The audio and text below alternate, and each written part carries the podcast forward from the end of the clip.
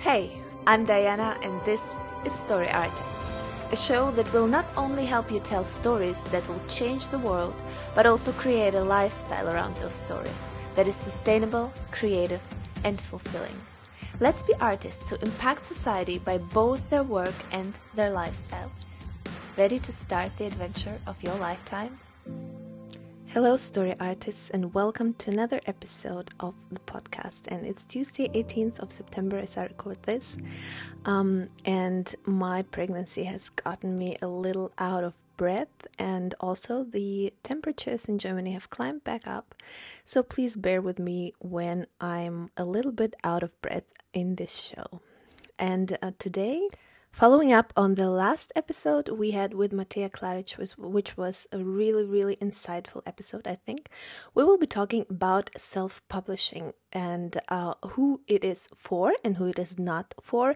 And I will be giving you a great uh, rough overview of the how to self publish, of all the steps you need to take, and some resources that I found amazing on my journey into self publishing.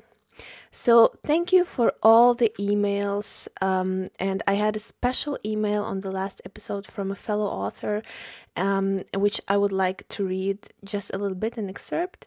Um, I've just been listening to your last episode and I had to write you a little note to say thank you for having Matea on your show.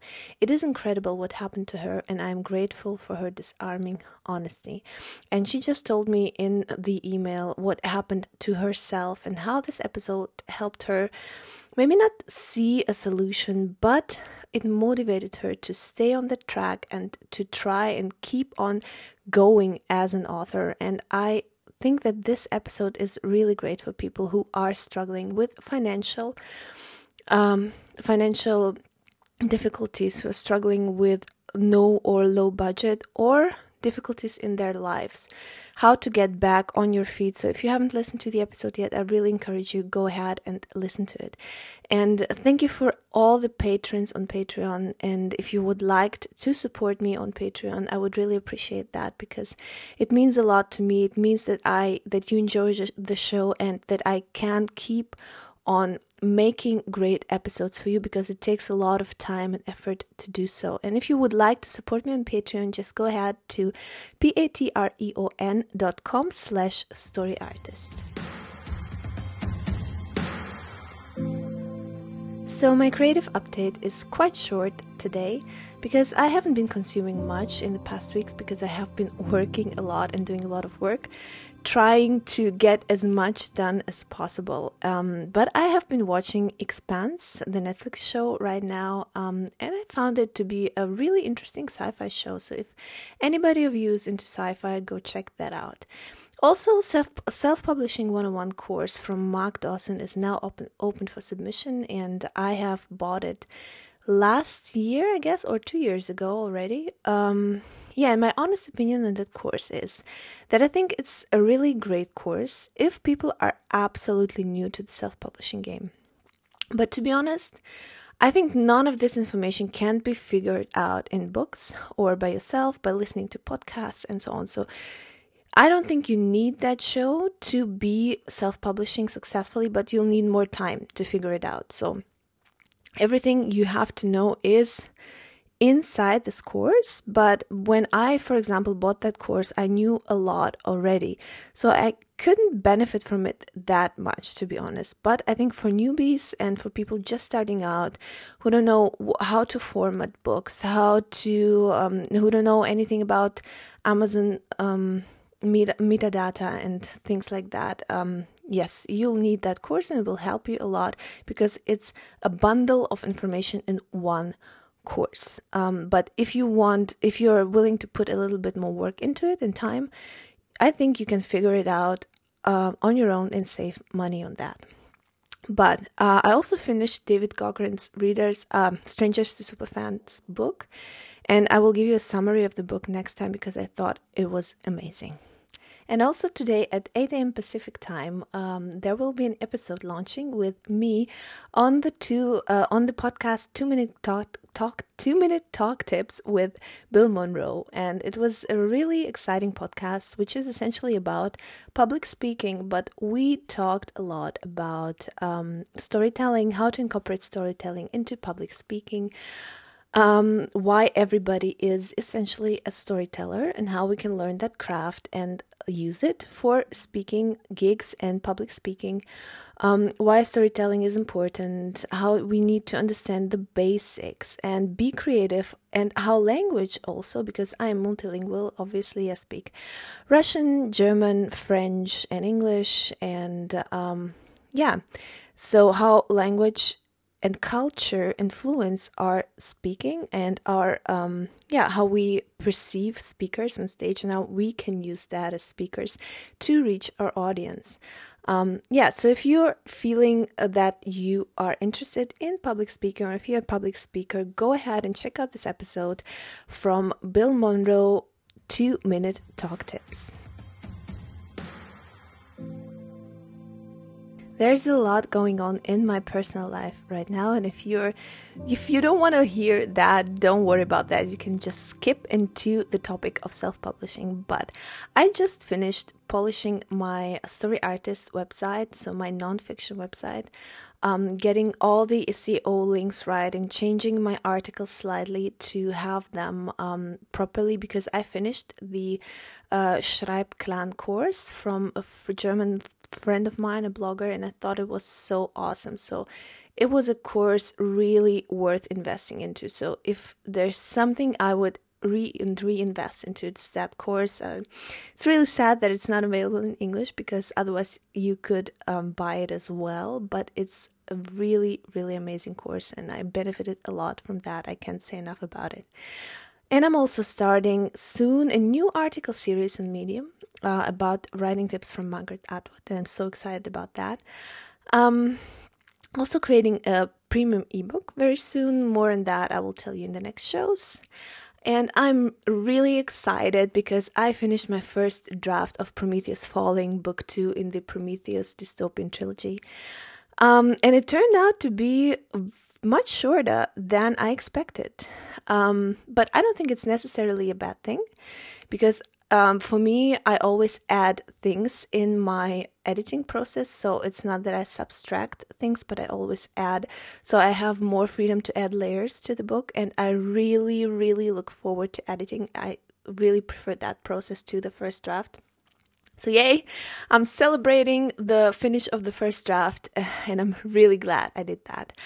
Um, I'm preparing the relaunch for Prometheus Rising, book one, um, learning about metadata, um, rewriting the metadata, having a new cover, ads, and then launch sequence for everybody on my mailing list with lots of entertainment and um, yeah, also discounts and free stuff. So everybody who's interested in dystopian fiction, go ahead, subscribe to my newsletter and I have a new pen name which is not D Wink anymore but DF Wink. So if you want to go on my website, it's dfwink.com. Uh, yes, and I'm changing all my email sequences to make them more entertaining for the reader experience, both in fiction and nonfiction. I've been rewriting them a lot, re wiring a lot also with the uh, open rates and click rates and stuff like that and i switched from mailchimp to mailerlite because i really enjoyed the um, yeah i found that it was more user friendly um, yeah and also expecting our new family edition any minute now. Um, it's still two weeks um, yeah the the um, uh, the appointment's still two weeks but I guess she could come any minute now, so I can't wait for my life to change in that way, in that positive way, but I still intend, and I hope I can continue my business, my writing, because this is something I really want to do for life. And now, let's jump into the self publishing section. So, before I published my first book, and in the beginning of my career, I had doubts about whether to self publish or go the traditional route. And I heard a lot about success stories of new discoveries, people who were discovered by agents and um, the great publishing houses and became bestsellers. And it really made me wonder if self publishing is really the right route for me. And I have been putting a lot of thought into that, researching, reading, asking people. And or maybe you're not a freebie and you've published already one or two books and you're in the beginning of your career and not seeing any results yet and you're frustrated and you're wondering was self-publishing really the right route for me? Or should i try traditional publishers? Uh, and yes self-publishing is hard. There's no doubt about it uh, because it requires so many more skills apart from the writing craft which in itself is a mastery that we have to learn for our whole lives so the self-publishing route is not for everybody and first, I really want to discuss with you who self publishing is for because it because you have to calculate the costs before you set out and are disappointed. You have to understand is this really for me or not? And then I will give you some um, rough how to steps and resources that I used myself to learn and keep on learning the skills self publishing requires. And I think those resources, I'm, I, those are not affiliate links. I'm not paid to tell you that. I just love those things. And I read a lot, I've listened to a lot of podcasts and um, ebooks and yeah, everything that's basically around there. And those were the things that helped me the most. Um, it's a very rough over- overview, but I think sometimes that's just what we need to get the big picture and refocus and see if we have all the steps in and where we need to tweak those things maybe that we didn't get right just yet. Yeah, so let's jump into the first question, which is who is self publishing for? First of all, it's for the control freaks. So, people who love the control um, that goes beyond everything except writing the book. So, cover design, blurb, how the book is packaged, how the book is priced, uh, to whom it is sold, how it is edited, and so on. So, if you're interested in everything around the writing craft and you're willing to think of it in terms of business, so how do I want to sell my book? Then it's definitely for you. Uh, second, it's for those who are not afraid of challenges and technical stuff. So you shouldn't be afraid of your computer. You shouldn't be afraid of things like compiling, formatting, learning about metadata, metadata how the stores and search engines work, how the Amazon algorithms work, and shouldn't be afraid of testing things, testing a ads, A B tests, and all the other things that um I have to admit quite technical. Uh, shouldn't be afraid of WordPress and all these things that are concerning the internet and the technical side. It's also for those who want to make a long term long term living with writing. Um, because it's not a fast route. It will take you years to become successful in terms of um, yeah being to uh, being able to make a living with that. It probably might not get you any recognition in the traditional sense, um, and they say it takes you at least five years to earn a sustainable living with your writing if you're doing it right. So, yeah, just be prepared to put in five years of constant work without much uh, return on investment yet. But if you put in the work, you will be able to consistently make a sustainable living and earn more and more every year, basically. But if you just want to keep your day job and write as a hobby or write on the side without the hustle of the business side and learning all the technical stuff and um, yeah, you just want to be an artist who writes and not a business person who's also doing it for the money, then self publishing is definitely not for you. Because self publishing is some, something where people really are ready to invest into the business and really want to make a long term living with their writing and keep on doing this for many, many years.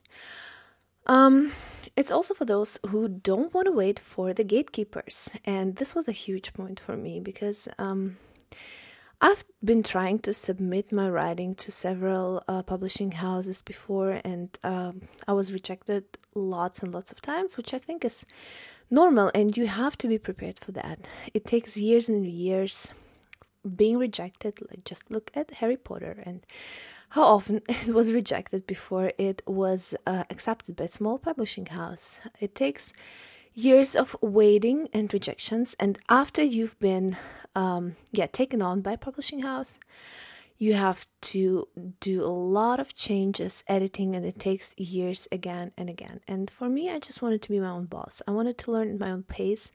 Maybe i'm just impatient also what when it comes to that.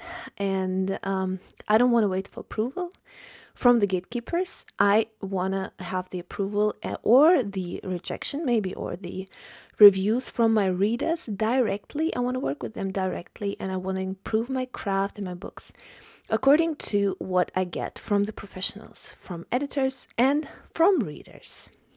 And lastly, it's for those who are willing to invest finances and money into becoming professionals because I will be honest, it takes an investment into being a professional self publisher. Um, yeah, so you have to invest into editing. Professional editing takes money, professional cover design, courses. Uh, you have until you can master the game, you have to invest into books you read, courses you take, and so on. But the good news is, is I think, with um, blogging and self publishing is not as much of an investment as opening up an actual business you know, like a cafe or anything. Because if you're a startup, you have to invest so much more money. But still, there is money involved, and you have to be willing to spend that money to make mistakes, to respend it. And it might take you several years until you get this money back. So don't expect it to be, um, yeah, to don't expect your investments to come back right away. So the question is now are you willing to do that? Um, basically, the, the, decision between self publishing and uh, traditional publishing is first of all, are you willing to do this as a business? Um, because self publishing is a business. Yes, you're the author. Yes, you have to have the craft, but you have to be willing to put on the marketing and business hat and distance yourself from the writing and the art and think about it in terms of marketing and business. And also, if you have to have, if you want to have a long term career and living with that, or if you just want to do make art and uh, you just want to write for the sake of writing and are not interested in making a living, then it's fine to try and go the traditional route and hope to win the lottery and maybe be taken on by a good publishing house. And still, if you've been in the game for a little bit longer, you have you will know that even with traditional publishing, you will have to do the marketing and I think for me, my personal opinion, it's really my personal opinion. After so much research, I decided I haven't even tried to submit my first professionally done book to the agents and publishing houses because I wanted to go the self-publishing route. I wanted to make the money. I didn't want to give percentage such a huge percentage of my money to somebody else. I wanted to have the control over my business and I really I'm really in here for the long term and I'm going to try and try until I figure it out and until I can make a sustainable living and beyond that, of course. So now if you're still interested in the self-publishing game, I will give you six rough steps of the how to do the self publishing thing um, and what steps to take. So, step number one is, of course, write an awesome book. And this is the craft part. This is the fun part for everybody who loves writing. And I hope we all do because we all are writers. And um, yeah, you have to master the craft of writing, and it takes study and practice. So don't expect your first book to be a masterpiece, but always raise your bar on the next and the next and the next books book. And i think if you look back on your first book then you will see how much you have improved with the practice and also invest into the craft with courses books and so on. Because there is so so much to learn and it is a craft. It's not only art but if you're writing for readers, if you're writing to be a bestseller and a page turner, it is a craft that needs to be mastered and you have to find your own voice and you have to put work into it, but it's so much fun. And I guess this is kind of the process why we're in this um, at all because we love writing, we love creating the words. So let nothing take the fun out of it. I know it's a business, I know it's hard, but this is the thing we love. And if we write awesome books, I think sooner or later, readers will pick up on that and they will start loving your books. So, this is your number one prior- priority write an awesome book. Then, when you've written it, Number two, invest into professional editing. I think this is so, so important to be willing to invest into professional editing and rewrite the whole thing. And it will help you a lot. And there are basically two forms of editing the developmental editing stage, which is uh, basically story editing. So your editor will talk to you about the story, about the characters, will um, tell you uh, give you suggestions of what to do, how to improve, and so on. And I love that step. I really do. And I've done, I've done this with my first two books and doing it with the next now again. And I think I will be doing it again and again.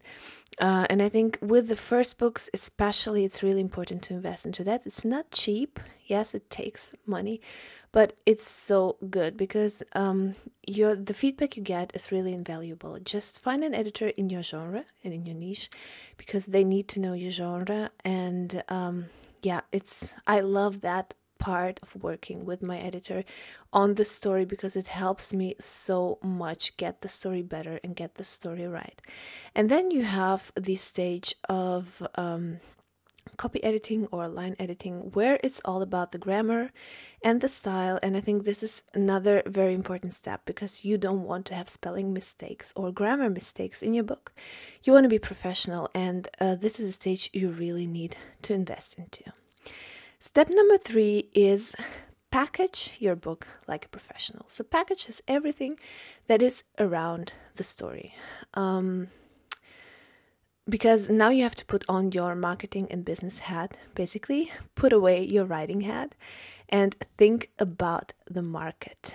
You need to be a different person, basically. You need to think in terms of genre, you need to think in terms of your audience. You have to understand who is my audience, who is my ideal reader. And You have to be realistic about it, not the reader you would like to have, but those people who actually do read those kind of stories.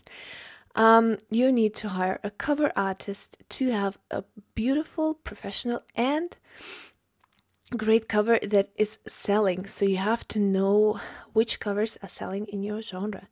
You have to write a great, great blurb, think about the title, think about the, the subtitle, and everything that's in the package that's around your book that will lead your readers to buy the book and read it. This is your package, and you need to package it like a professional. And for that, you need to research the market, you need to know your way around, and you need also to hire professionals, especially when it comes to cover.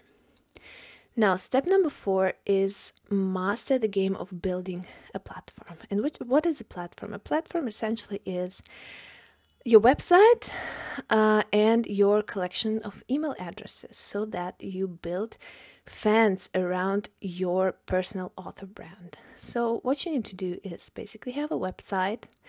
I can only recommend WordPress. I love that. I worked my way into it and I think it's really simple to do. But there are also other platforms if you want to do some research and you need to start mastering email marketing.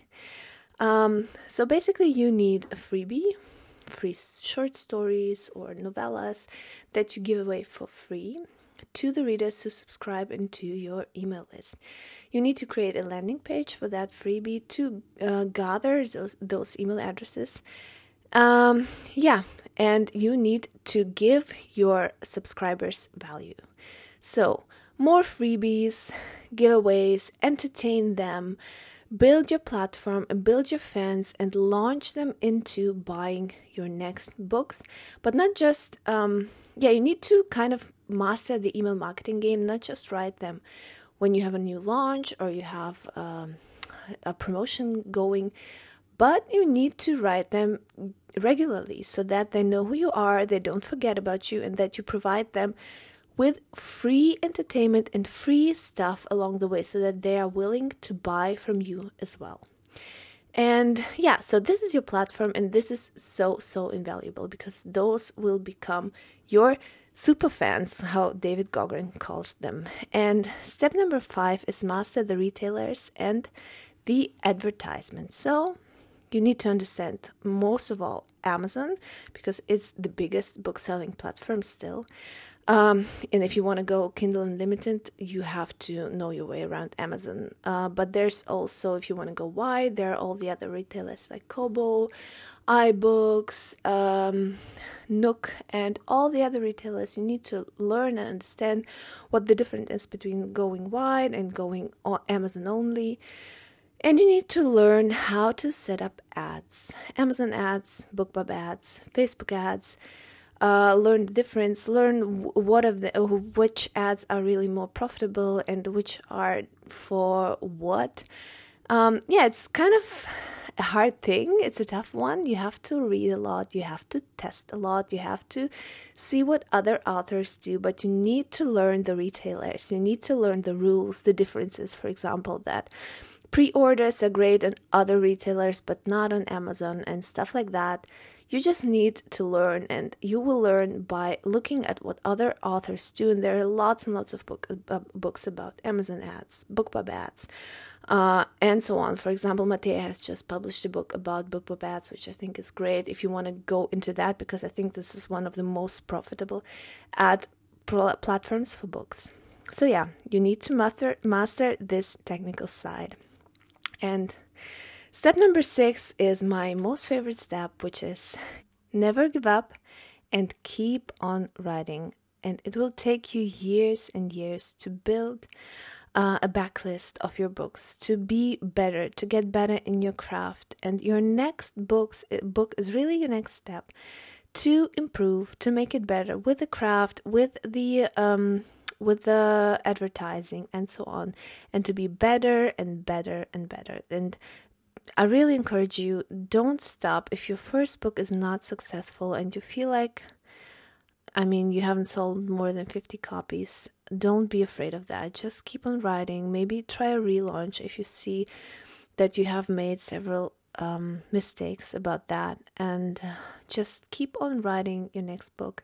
Keep on learning and mastering the marketing and business game and you will get better and you will learn how to do those things. Don't expect your first book to be a bestseller uh, or even your second book. Maybe your 10th if you're good enough for that. Um, but yeah just don't give up. Remember you're in that for the long term. Uh, wait for the first five years and then think about it again where you are, if you're making enough money, and how to improve and improve and improve. And um, yeah, so here are my top resources for the self publishing game. and um, I really discovered David Gaughran for me. I love his approach to marketing because it's so simple and it's so straightforward. And I read his book strangers to superfans, which I'm going to tell you about more um, more later on. I love his newsletter. I love his other books, which um, are Let's Get Visible, Let's Get Digital, and a free book he's giving away if you subscribe to his newsletter about Amazon and the Amazon algorithm. I've been listening to the Creative Penn podcast for years now, and I really love that podcast. It has been giving me so much information and insight about self publishing and the writing craft. And I also like the SMBS podcast, Sell More Book Show, which is so good if you really want to stay on top of the new things happening in the self publishing industry. And also here's a selection of books that i think were really useful which is and i will link to all those books in my show notes of course. Um, newsletter ninja gotta read it. Gotta read it is a book about writing blurb. It's really short but it's so helpful mm, like I said, all the books by David Gaughran, um, How to Market a Book, How to Market Your Book by Joanna Penn, uh, several books by Nick Stephenson, especially I like the Reader Magnet book. yeah, so those are the books. There are also great books about Facebook advertising and Amazon advertising, which I will dive into later and talk to you about on the show about the creative updates. And I hope you enjoyed the show now, and I hope you it was helpful to you at all thinking about self publishing and whether it is for you or not. It's definitely something for me, and I love being the business person as well as the writer. And if you keep on doing these things and you start understanding the market and the technicalities, um, I found that the business of writing is also something really creative where you can start trying out stuff and learning things and being creative about being a businessman and creating your author brand. And next up, we have the, an interview with Frank McKinley, uh, a great, great author um, about thriving as a writer and selling books. So, following up on the same theme, I think it will be really, really insightful. I enjoyed this interview, so stay tuned, and I will see you in two weeks.